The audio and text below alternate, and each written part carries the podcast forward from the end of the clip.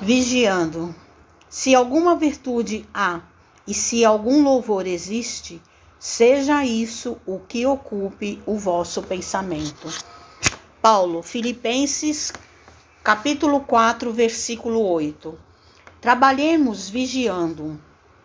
Aquilo que nos ocupa o pensamento é a substância de que se nos constituirá a própria vida. Retiremos dessa forma o coração de tudo o que não seja material de edificação do reino divino em nós próprios. Em verdade, muitas sugestões criminosas buscarão enevoar-nos a mente.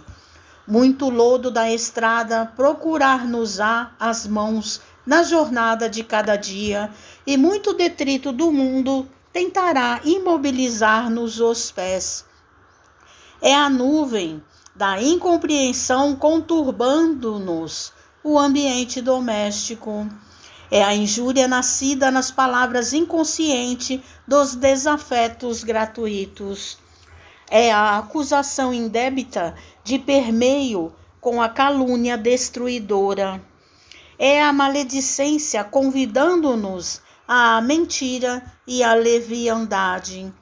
É o amigo de ontem que se rende às requisições da treva, passando a condição de censor das nossas qualidades, ainda em processo de melhoria.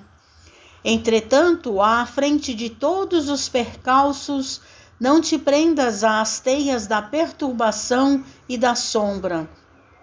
Em todas as situações e em todos os assuntos, Guardemos a alma nos ângulos em que algo surja digno de louvor, fixando o bem e procurando realizá-lo com todas as energias ao nosso alcance. Aos mais infelizes, mais amparo. Aos mais doentes, mais socorro. E ocupando o nosso pensamento com os valores autênticos da vida, aprenderemos a sorrir para as dificuldades, quaisquer que sejam, construindo gradativamente em nós mesmos o templo vivo da luz para a comunhão constante com o nosso Mestre e Senhor.